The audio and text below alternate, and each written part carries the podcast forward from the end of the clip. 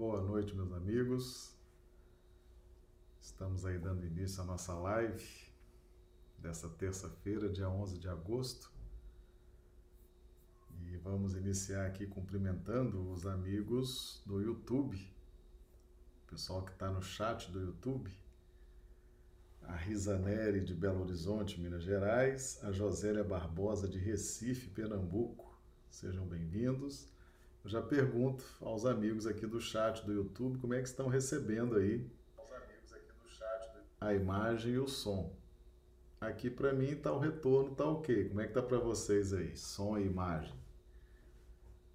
Para a gente poder aí liberar também o sinal para o Facebook, para o Instagram.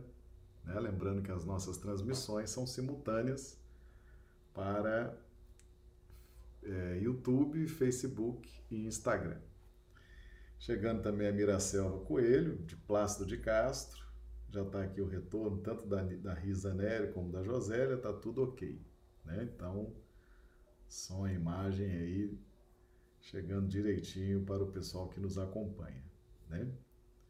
A gente sempre faz essa abertura inicial, né? Começamos pelo YouTube e depois vamos gradativamente abrindo para Facebook e Instagram. Muito bem, meus amigos. Então, hoje nós vamos trabalhar o tema Quem é Jesus? Quem é Jesus? Para muitos de nós ainda há uma dúvida, né? Que paira no ar. Quem é Jesus efetivamente?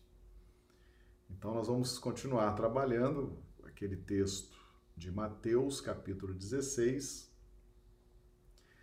dos versículos 15 e 17, e nós vamos trazer aí o, o contexto do texto, né? Inclusive, nós estamos trazendo as, aquilo que nós estudamos ontem também, para fazermos aí uma melhor contextualização. Chegando o Antônio Prado também aqui pelo Instagram, seja bem-vindo, Antônio. Boa noite, seja bem-vindo. Então, nós temos aí o texto, né? Mateus capítulo 16, versículos de 13 a 17. Então nós trabalhamos ontem do 13 a, ao, do 13 e 14, né? E chegando Jesus às partes de Cesareia de Filipe, interrogou os seus discípulos, dizendo: Quem dizem os homens ser o filho do homem? E eles disseram: Uns João o Batista, outros Elias e outros Jeremias ou um dos profetas. Disse-lhes ele: E vós, quem dizeis que eu sou? E Simão Pedro respondendo disse: Tu és o Cristo, filho do Deus vivo. E Jesus respondendo disse-lhe: Bem-aventurado és tu, Simão Barjonas, porque tu não revelou a carne e o sangue, mas meu Pai que está nos céus. Então, aproveitar para cumprimentar aqui Conceição Queiroz, Fernando Novelli, sejam todos bem-vindos, chegando aqui pelo Instagram. Pessoal que está acompanhando aí os nossos estudos, né? Vamos dar mais uma passada pelo YouTube, ver a turma chegando também. Ok, tudo, tudo certo aqui, tá? Muito bem, então vamos Vamos em frente. Então, ontem nós pudemos visualizar a, as questões relacionadas à relação de Jesus com seus discípulos. E o que nos chama, chama bastante atenção é o fato de Jesus trabalhar com perguntas, com frases que interrogam, né, que aferem, aferem através dos discípulos. Então, através dos discípulos, Jesus queria saber se os discípulos estavam atentos aos movimentos, às repercussões do seu trabalho. Cumprimentando a Janara Kese, que está chegando aqui também pelo Instagram, seja bem-vinda. E aí então surge nessa questão proposta por Jesus, surge a, a reencarnação, que para os judeus naquela época não era algo assim tão bem compreendido como é hoje para nós, em razão da doutrina espírita. Então havia uma certa uma certa dúvida é, entre reencarnação, entre ressurreição. O fato é que eles acreditavam na vida após a morte, acreditavam na reencarnação, tanto que responderam, né? O povo dizia que Jesus talvez fosse um dos profetas reencarnado. Todos os profetas já haviam desencarnado. Para que Jesus fosse um daqueles profetas só através de uma reencarnação, né? Mas ainda não era tão claro como é hoje. Hoje nós temos aí a doutrina espírita que nos clareia muito essa questão da reencarnação. Então havia assim uma certa dúvida, reencarnação, ressurreição, e com o tempo esses, esses conceitos foram sendo bem bem separados e hoje são bem nítidos, né, esses estudos. Nosso cumprimento aqui ao Aldo Dedemo, seja bem-vindo, Aldo, chegando pelo Instagram também. Então, nós ontem avaliamos versículos 13 e 14, hoje nós vamos avaliar do 15 ao 17. A Carla, lá de Mário Campos, também chegando. Seja bem-vinda, Carla. Mande um grande abraço aí aos amigos de Mário Campos. Então, após Jesus perquerir, perguntar sobre se os discípulos estavam atentos ao que o povo dizia acerca dele, ele agora queria saber dos discípulos. Então, ele, no primeiro momento, vocês estão atentos vocês estão observando? Porque estar atento, ser um bom observador, faz parte do nosso processo de evolução espiritual. Principalmente quando nós estamos nos conectando a Jesus, que é o grande idealizador das circunstâncias para a nossa evolução espiritual. Então, os sinais de Deus na nossa vida, as circunstâncias que vão surgindo, nós temos que estar muito atentos. Pessoas que se aproximam, pessoas que se afastam, circunstâncias que surgem, circunstâncias que se diluem, repercussões, tudo isso é importante para o nosso processo de evolução espiritual. Então Jesus deixa isso bem claro. E ao trabalhar com frases interrogando, ele deixa bem clara a relação do mestre com o discípulo.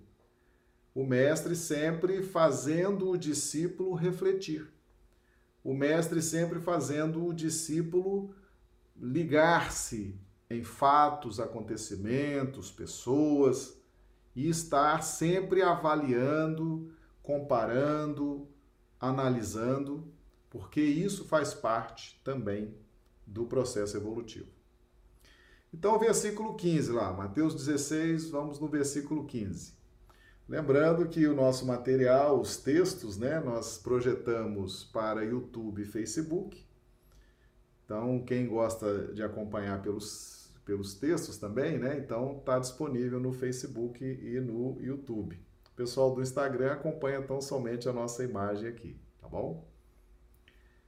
Disse-lhes ele: e vós, quem dizeis que eu sou? De novo, quem? Nós já tínhamos avaliado ontem o quem. Então Jesus, ele quer que nós observemos a sua pessoa. Que nós observemos o que ele fala, como ele age. Isso é o essencial, né? E não o que. Então, o que, circunstâncias acessórias, não interessam.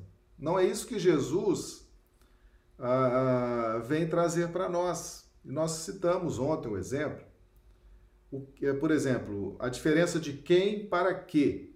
Né? O que. As pessoas que gostam do que são aquelas pessoas que vão discutir, por exemplo, a natureza do corpo de Jesus. Se era corpo de carne, se era corpo fluídico, se era corpo assim, se era corpo assado, né? a fecundação de Jesus? Né? Como é que se deu o nascimento de Jesus? O que, que ele estava escrevendo lá no chão quando trouxeram a mulher adúltera para ser apedrejada? Estava desenhando peixe, estava escrevendo uma poesia, estava escrevendo. A turma do quê? É essa turma que se perde nesses adornos, nesses enfeites, que são questões que só levam à pancadaria mental, né? A extravasar o orgulho no sentido de impor a sua posição, o seu ponto de vista. E Jesus ele rechaça isso. Jesus sabia que essas questões acessórias não levariam a nada e poderiam gerar aí séculos de discussões intrigas, brigas, guerras. Então ele chama atenção. Observem o que eu falo, o que eu digo, as minhas atitudes. Olhem para mim. Então ele repete aqui no versículo 15: Disse-lhe eles: E vós, quem dizeis que eu sou? Nosso cumprimento aqui a Gisele Ribeiro, ao Felipe Midra, aqui de Rio Branco. Sejam bem-vindos também, chegando aqui pelo Instagram. Então, e vós, quem dizeis que eu sou? Então, Jesus, ah, ele já tinha a opinião do povo, o povo acreditava que ele era a reencarnação de um dos profetas, o povo não tinha muita muita parceria com Cristo, né? muita intimidade com Cristo era natural que o povo tivesse essa opinião. Era natural que a multidão tivesse uma opinião acerca do que estava acontecendo, mas que não precisava ser necessariamente a expressão da verdade. Afinal, as pessoas estavam distantes do Cristo. Havia pessoas mais próximas, que eram os discípulos. Então, as pessoas mais distantes analisavam Jesus como a reencarnação de um profeta. E os mais próximos? Como que os mais próximos, os mais íntimos, os que se diziam discípulos de Jesus, como que eles viam a pessoa de Jesus? Né? Nosso cumprimento também ao Rodrigo Machado, chegando aqui pelo Instagram, seja bem-vindo. Então a gente percebe a preocupação do mestre em aferir a atenção dos discípulos a percepção dos discípulos acerca da sua pessoa. Tá certo? Então Jesus direciona para si, ele chama para si. Ele quer ser notado, quer ser avaliado, quer ser compreendido nos mínimos detalhes da sua curta vida aqui na Terra, né? pouco mais de 30 anos. E depois dos 30 que ele começou um trabalho mais profícuo, né? Então, realmente foi um, um projeto muito intensivo e é muito valioso observar todos os detalhes da pessoa do Cristo. Então, fica esse ensinamento, tá certo? Não vão perder tempo discutindo questões acessórias, questões que não interessam a nossa evolução espiritual, tá certo? e que geram muitas vezes só pancadaria mental, só discussão, né? exaltação das emoções, exaltação dos ânimos. Então vamos aprendendo com Jesus a focar na pessoa dele, tá? Muito bem. E no versículo 16 vem então ali a resposta, é um, um dos discípulos que é Simão Pedro. Cumprimentar aqui a Keila também, chegando aqui pelo Instagram, seja bem-vinda. Então, versículo 16: E Simão Pedro respondendo disse: Tu és o Cristo, o Filho do Deus vivo. Então, a primeira coisa que nós aprendemos, tá? Primeira coisa que nós aprendemos. Cumprimento aqui Ednês Moraes, chegando pelo Instagram. Seja bem-vinda, Ednês. Meus amigos, nós não podemos ser indiferentes às questões da vida. Surgem questões, surgem acontecimentos. Vejam que eles estavam em Cesareia de Filipe, uma cidade aprazível, uma cidade mais afastada, uma cidade bem adornada, bem construída, própria para meditações, para reflexões mais profundas. E ali não se podia perder aquela circunstância, não se podia perder aquele acontecimento. E essa, e essa conjugação de Jesus perguntar e Simão Pedro responder,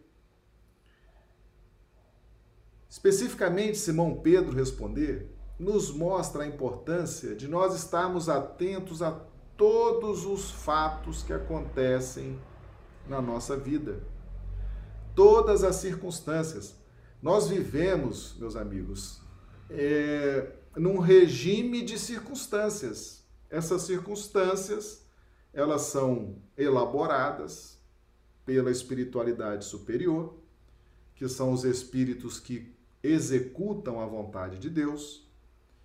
Então Deus cria, Deus pulsa amor e os espíritos executam a vontade de Deus. Não é Deus que executa. Porque se Deus executasse, nós perderíamos a chance de trabalhar, a chance de produzir, a chance de crescer, de adquirir méritos. Então, os espíritos é que criam as circunstâncias, executam a vontade de Deus. E nós, muitas vezes, se nós estamos desligados ou somos indiferentes às circunstâncias? Ou somos desatentos?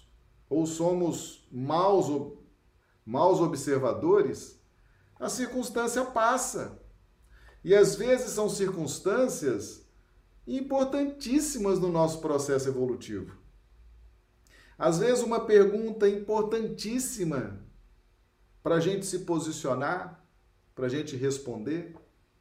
Às vezes, uma circunstância, às vezes, um fato importantíssimos no nosso processo evolutivo e a gente deixa passar batido. Não dá atenção, ou por preguiça, ou por negligência, ou por algum outro motivo. Então, esse contexto desses versículos, pergunta e resposta, Inicialmente os discípulos disseram, e depois a resposta de Pedro a uma pergunta mais pontual para os, para os discípulos. Nosso cumprimento aqui ao Betiza Vieira, chegando pelo Facebook. Seja bem-vindo, Albetiza. Aliás, vamos dar uma volta aqui no YouTube, né? Ver se a turma já, já chegou aqui. Ah, tá aí a turma. Silvânia de Rio Branco, Dio Bezerra de Manaus, Amazonas, a Patrícia Rui de Rio Branco, o Cauê de Rio Branco, a Isaura de Londrina, Paraná, Maria do Socorro Dávila, Rio Branco, Clodomiro Nascimento de Rio Branco. Sejam todos bem-vindos. Então, meus amigos, essa circunstância, às vezes nós deixamos passar circunstâncias importantíssimas na nossa vida.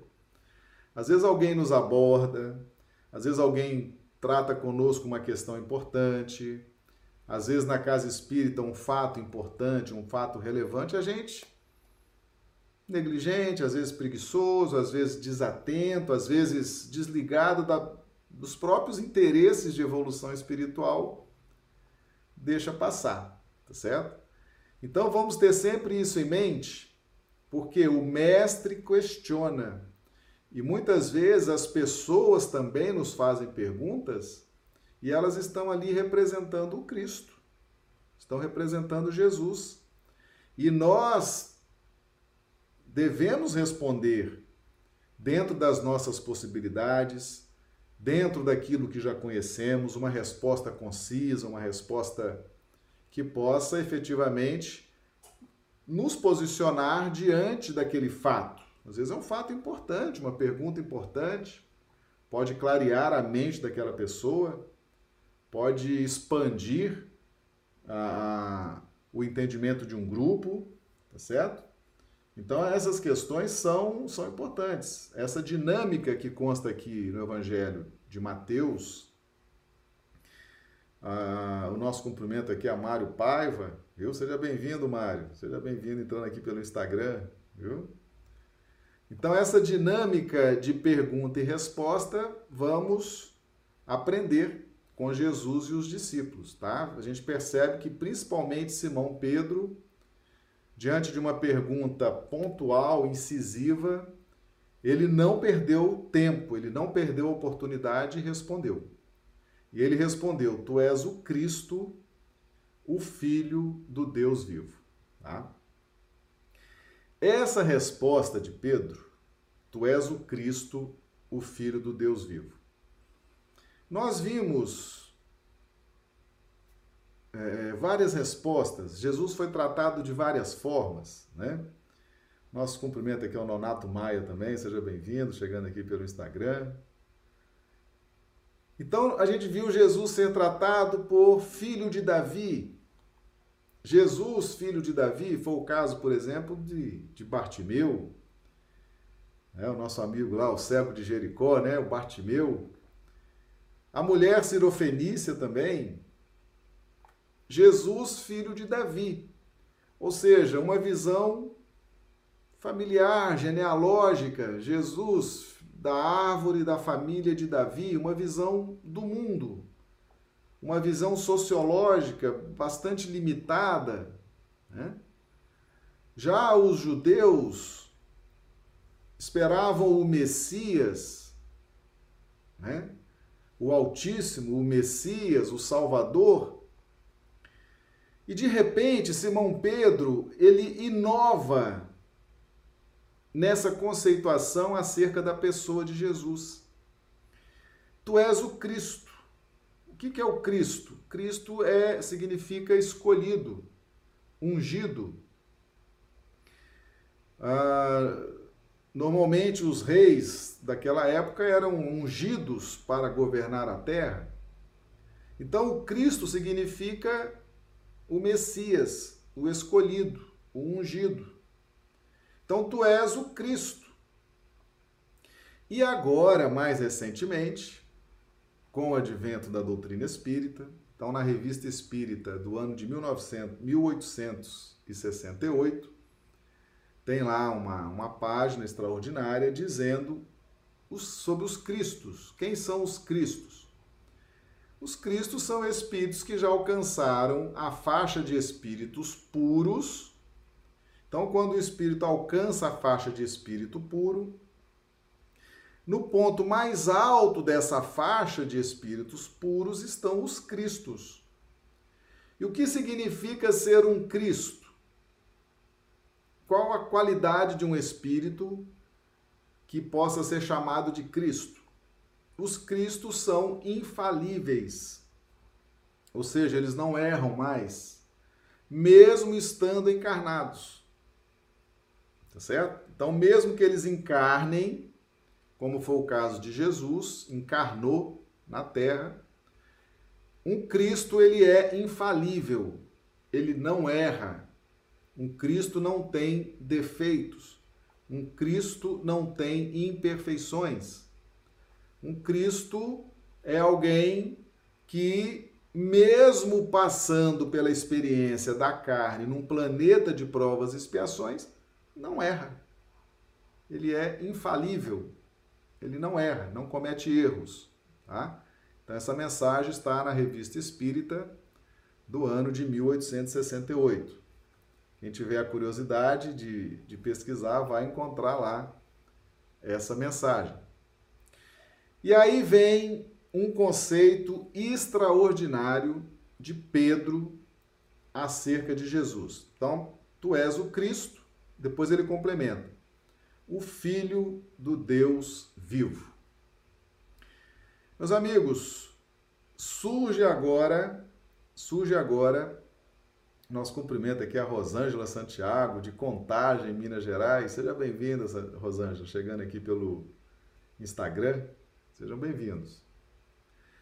Então, esse termo Deus vivo, Filho do Deus vivo, isso é uma inovação, é uma nova ideia, é um novo conceito. É um conceito diferenciado. que Pedro capta numa sintonia divina, Deus capta esse conceito. Jesus é o Cristo, o Filho do Deus vivo. O que, que significa o Filho do Deus vivo? Deus agora passa a ter um conceito diferente. Antigamente era o Deus dos exércitos, o Jeová, o Yahvé, o Deus poderoso, o Deus dos exércitos, o Deus que massacra os inimigos, o Deus das guerras. Era um conceito limitado, mas de acordo com a compreensão daqueles povos. Povos rudes, primitivos, em processos expiatórios, em processos de reeducação, como era o caso dos exilados de Capela. Nosso cumprimento aqui é a Sandra Martins, chegando pelo Facebook. Seja bem-vinda, Sandra. Então, o, o Deus dos exércitos, aquele conceito acanhado, aquele conceito abstrato, foi agora transformado em Deus vivo. Por que Deus vivo? Por quê? Porque com a chegada de Jesus, toda aquela legislação, todo o Antigo Testamento, toda aquela lei que já estava positivada, já estava posta, já estava em observação pelos povos, estava sendo cumprida pelos povos, Toda aquela lei agora estava sendo demonstrada por Jesus. Mas demonstrada de que forma? Na feição agora do amor. Amar a Deus sobre todas as coisas, amar o próximo como ama a si mesmo. Então Jesus vem vivenciar a lei de justiça, dando a ela agora vida. Eu sou o caminho, a verdade e a vida. Então Jesus não derroga o Antigo Testamento. Ele não revoga o Velho Testamento, ele vivencia, mas numa dinâmica do amor. E ele deixa claro o tempo todo isso, que ele estava fazendo transformações na pauta do amor transformando a lei de justiça que tinha sido escrita para a educação de fora para dentro de um povo que necessitava daquele tipo de lei, de algo mais contundente, mais duro, mais incisivo. E ele agora vem vivenciar a lei de Deus na feição do amor, na feição da misericórdia. Agora o Pai, o Deus dos exércitos, agora era o Pai nosso, o Pai amoroso, o Pai misericordioso. Então, o Filho do Deus vivo, agora Deus estava vivo na terra, porque o seu Filho unigênito, Jesus, o Cristo, veio e revelou Deus vivo. O Deus vivo no sentido da misericórdia, da bondade, do amor. Então, desde a chegada de Jesus, nós estamos com o conceito do Deus vivo. Porque Jesus revela Deus. Jesus apresenta o Deus Pai, o Deus bondade. Ele falou: bom é o Pai. É, chamaram ele de bom, ele falou: não, bom é o Pai que está nos céus. Então Jesus revela o Deus bom, o Deus misericordioso, o Deus amoroso, o Deus Pai. Então Deus passa a ficar vivo entre nós graças a que graças à vida de Jesus, graças à presença de Jesus e à revelação que Jesus fez de Deus para nós. Mas como é que Pedro Como é que Pedro descobre isso? Né? Tu és o Cristo, filho do Deus vivo. Ninguém falava disso. Falavam do Messias, falavam do Salvador. O pessoal queria um Messias guerreiro. Por que, que queria um Messias guerreiro? Porque o povo de Israel estava escravizado por Roma. O pessoal ardia de pagar impostos, não tinha autonomia política não tinha autonomia econômica. A única autonomia que prevalecia ainda de alguma forma era religiosa, que ao mesmo tempo era uma autonomia de governo do povo de Israel. Mas Roma exercia sobre aquele povo um domínio.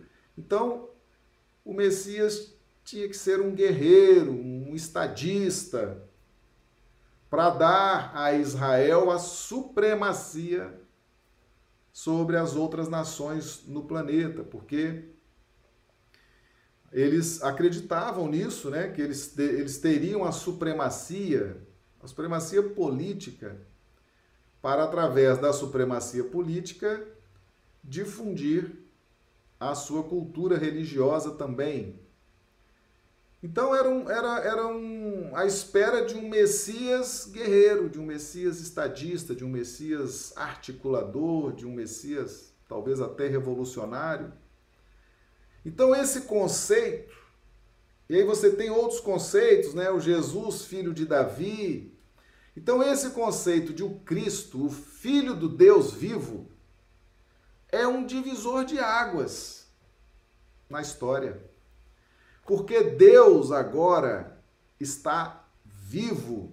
Basta a gente olhar para Jesus, observar tudo que Jesus fez. Por isso que Jesus fala: quem, quem dizem os homens que eu sou? E vós, quem dizeis que eu sou? Jesus chama atenção para a sua pessoa. Por quê? Porque ele revela e agora traz o Deus vivo. Então, esse conceito, essa percepção, que foi na verdade uma intuição, Pedro sintonizou com o mais alto, captou do mais alto esse conceito, e isso representa que a humanidade terrena passou, naquele momento, a compreender Jesus e a ter uma nova percepção agora do Deus vivo, que antes era um Deus acanhado, antropomórfico, criado à imagem e semelhança dos homens. Aquele Deus sentado num trono, a barba branca, grande, dando ordem para os anjos, faz isso, faz aquilo. De vez em quando ele ficava com raiva, aí soltava raios, soltava. Aquele Deus antropomórfico foi criado pela mente dos homens, a partir do que os homens imaginavam que seria um Deus cheio de maus humores, cheio de bons humores, rodeado de anjo para cumprir as ordens. Agora vem o Deus vivo. Desde que a gente olhe Jesus e entenda que Jesus é o grande revelador de Deus. Jesus dá execução à lei de justiça, transformando agora para o clima de amor. Então esse conceito ele é uma divisão. Ele é uma divisão no tempo, ele é uma divisão no espaço. E Pedro capta isso do mais alto. E no versículo 17, nós temos Jesus comemorando com Pedro comemorando com Pedro. Observe como foi importante Pedro se manifestar. Pedro estava ligado o tempo todo. Talvez dos discípulos era o mais estressado, mais ligado, mais ativo, mais preocupado. E ele não perde tempo, se manifesta, sintoniza com o mais alto e olha como isso foi importante para a evolução espiritual de Pedro. Aí no versículo 17, Jesus comemora, comemora muito. E Jesus respondendo, disse-lhe: Bem-aventurado és tu, Simão Barjonas, porque não te revelou a carne e o sangue, mas meu Pai que está nos céus. Então veja bem, o Fernando fazendo um comentário aqui no Instagram. O conteúdo desse, e a forma dessas lives são diferenciados, além de trazerem paz e reflexão. Parabéns, muita luz. Obrigado, Fernando. Então veja bem, bem-aventurado és tu, Simão Barjonas. Bem-aventurado és tu, tu, Simão Barjonas. Não é, são os outros, não. Não é Tiago, não é Judas, não é Mateus, não. É, não. Bem-aventurado és tu. Por quê? Porque o processo aqui foi individual. O despertamento foi individual. O mérito foi individual de Simão. Então Jesus fala: Feliz é tu, Simão. Tu, com teu mérito, com teu esforço, com a tua atenção, com o teu cuidado, com, a, com as tuas preocupações em ser uma pessoa melhor, em crescer, em evoluir. Bem-aventurado és tu. E aí Jesus fala Simão Barjonas. Bar significa filho, Simão, filho de Jonas. Aqui Jesus chama Simão Barjonas. Por quê? Porque isso aqui representa nesse caso de Simão Barjonas, a descendência biológica. Então Jesus chama a atenção para a descendência biológica. E o que, que significa isso? Jesus está dizendo o seguinte: foi graças à biologia, graças às reencarnações, graças ao espírito que reencarna sucessivas vezes, nesse corpo de carne, nesse corpo biológico, filho de um pai, de uma mãe. É graças a essa sequência de reencarnações que você, Simão, se capacitou para ter essa intuição e captar do mais alto essa revelação. Porque as revelações, meus amigos, as revelações, elas são fundamentais, elas são importantes, elas nos despertam, elas nos corrigem, elas nos orientam. Mas para que haja uma revelação dessa magnitude, era preciso realmente muitas reencarnações muito esforço de Simão, uma busca é, incessante, até que ele tinha condições, tinha os instrumentos íntimos, psíquicos, vibracionais, tinha o sentimento, tinha o raciocínio aptos a se conectar com o mais alto. E os outros não se conectaram com o mais alto. Mas Simão, sim, por mérito dele. Por isso que Jesus fala: Bem-aventurado és tu, Simão Barjonas. Bem-aventurado és tu, espírito que está reencarnando há milênios na busca disso que você agora conquistou.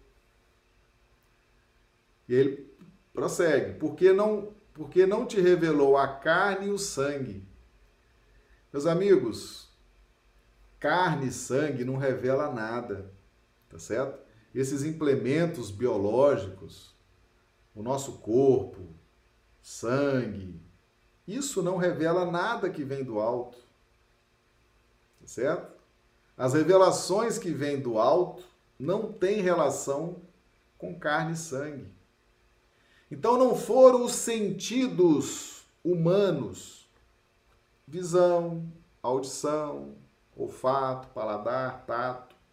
Não foram esses sentidos que registram a vida no plano humano no plano da terra, não foram esses sentidos que trouxeram essa sintonia para Simão.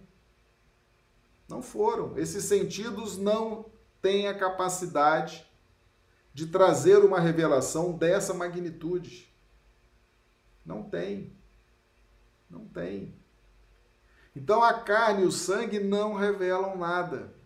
O que traz essas revelações do alto são as nossas predisposições psíquicas, espirituais, para captar as revelações, para nos sensibilizar diante das ocorrências da vida, diante das circunstâncias da vida.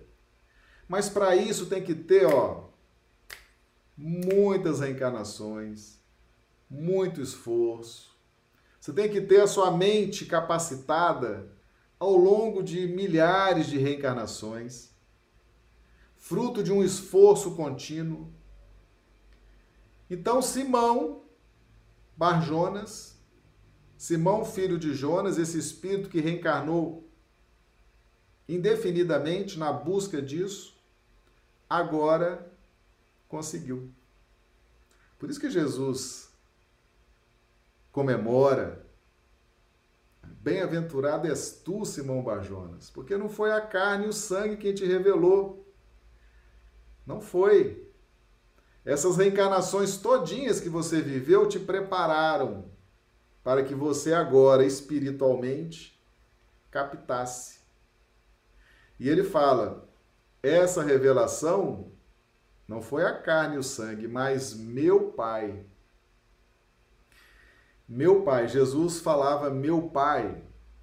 E em outras ocasiões ele falava vosso Pai. E na oração dominical ele falou Pai Nosso, se nivelando. Mas meu Pai significa que Jesus tem uma compreensão de Deus bem diferenciada, bem maior bem superior do que a compreensão que nós temos. Então, é mais um atributo de Deus que Jesus está revelando aqui.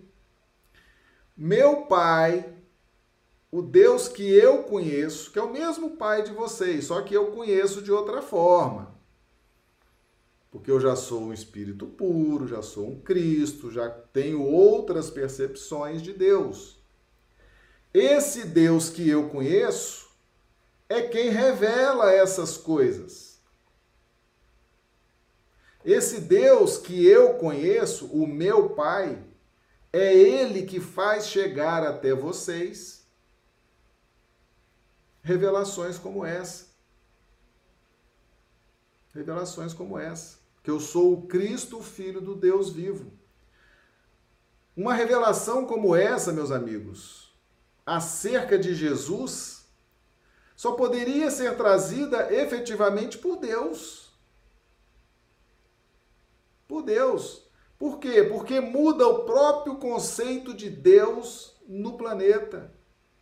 Agora é Deus vivo. Deus se faz vivo. Deus se mostra vivo. Deus se expõe como Deus vivo. Só poderia vir dele. Só poderia vir dele essa revelação. E é o que Jesus confirma. Essa revelação veio do meu Pai. Então, o meu Pai está dizendo para vocês que Ele é um Deus vivo e que vocês me observem. Que vocês vejam a mim. Que vocês vejam o que eu falo que vocês vejam o que eu faço, que vocês vejam as minhas condutas, que vocês vejam as minhas posturas, que vocês estarão vendo Deus. Ele está se revelando, ele é um Deus vivo e se revela através de mim.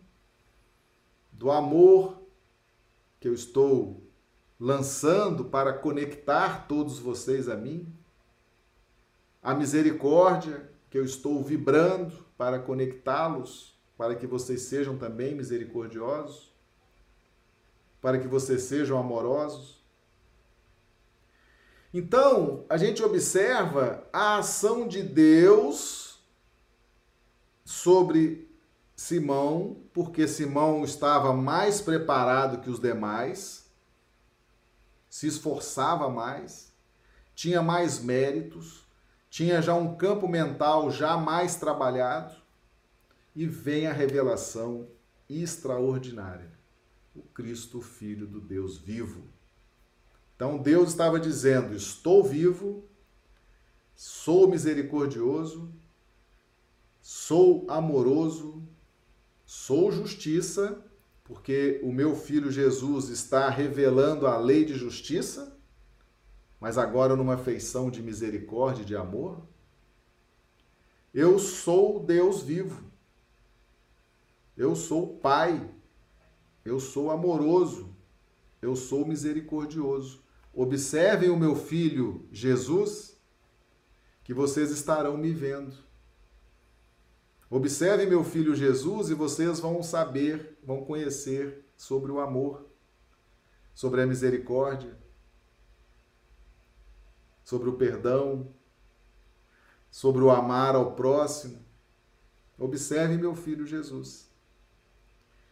Então essa passagem ela é extraordinária, ela é fantástica. Isso aqui é para a gente estar tá lendo sempre, está sempre trazendo isso nas lives.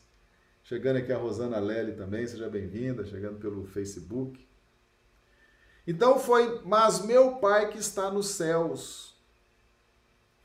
Então veja bem, não revelou a carne e o sangue, não foram as reencarnações na terra mas meu Pai que está nos céus, que está na parte de cima, a terra aqui, carne sangue, reencarnações, representa a parte de baixo.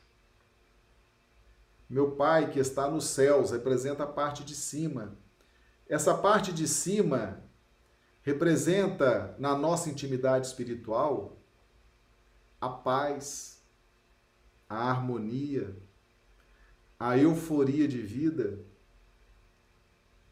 Então, o estado de paz, de felicidade, de harmonia está na faixa de cima, que nós ainda estamos construindo, captando e alguns já estão vivenciando.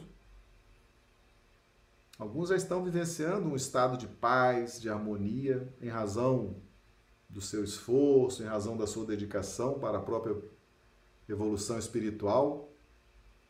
Então, foi a revelação veio de cima, veio da paz, veio da harmonia, veio da felicidade e não veio das reencarnações. Muito, muito interessante isso, né? Ou seja, nós precisamos reencarnar quantas vezes for necessário, precisamos, precisamos para nos qualificar para começar a receber, para nos sintonizar e começar a receber essas revelações que são fundamentais para o nosso despertamento, para a nossa correção, para o nosso direcionamento na luz. Isso tudo vem de cima, vem do plano espiritual. O plano espiritual prevalece sobre o plano material. Tá certo? As coisas primeiro acontecem no plano espiritual e depois no plano material. Então Jesus respondendo disse-lhe: Bem-aventurado és tu e não os outros. Bem-aventurado és tu, Simão Barjonas, porque não te revelou a carne e o sangue, mas meu Pai que está nos céus. Então Jesus aqui chancela o que ele já havia ensinado. A cada um será dado segundo as suas obras. O processo de evolução é individual. O esforço ele só pode ser individual, porque ele vem de dentro para fora. O mérito é individual. A capacitação é um esforço individual de cada um de nós. E Jesus chancela isso aqui. Parabéns! Feliz seja você, Simão Bajonas, pelo teu esforço, pela tua busca, pela tua luta. Não foram as reencarnações que fizeram isso, mas você, espiritualmente, que se capacitou. As encarnações foram meios, foram processos, meios para que você atingisse essa percepção espiritual. Meus amigos, nós precisamos valorizar muito a reencarnação. Esse momento que nós estamos vivendo agora no corpo de carne, estamos reencarnados, nós temos que valorizar muito. Cada reencarnação dessa é uma possibilidade enorme, diferenciada de crescimento, de redenção, de iluminação, certo?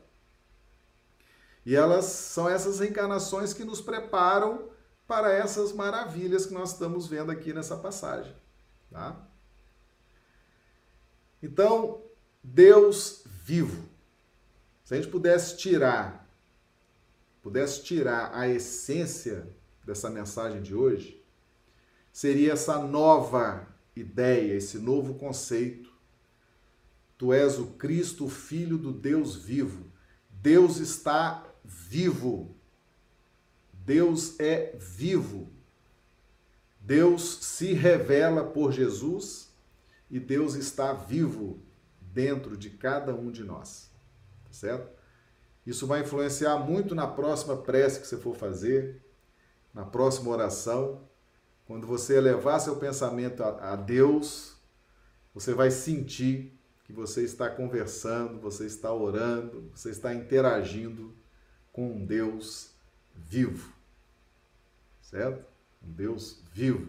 E que Jesus é o grande revelador, é o grande refletor desse Deus vivo. Ok?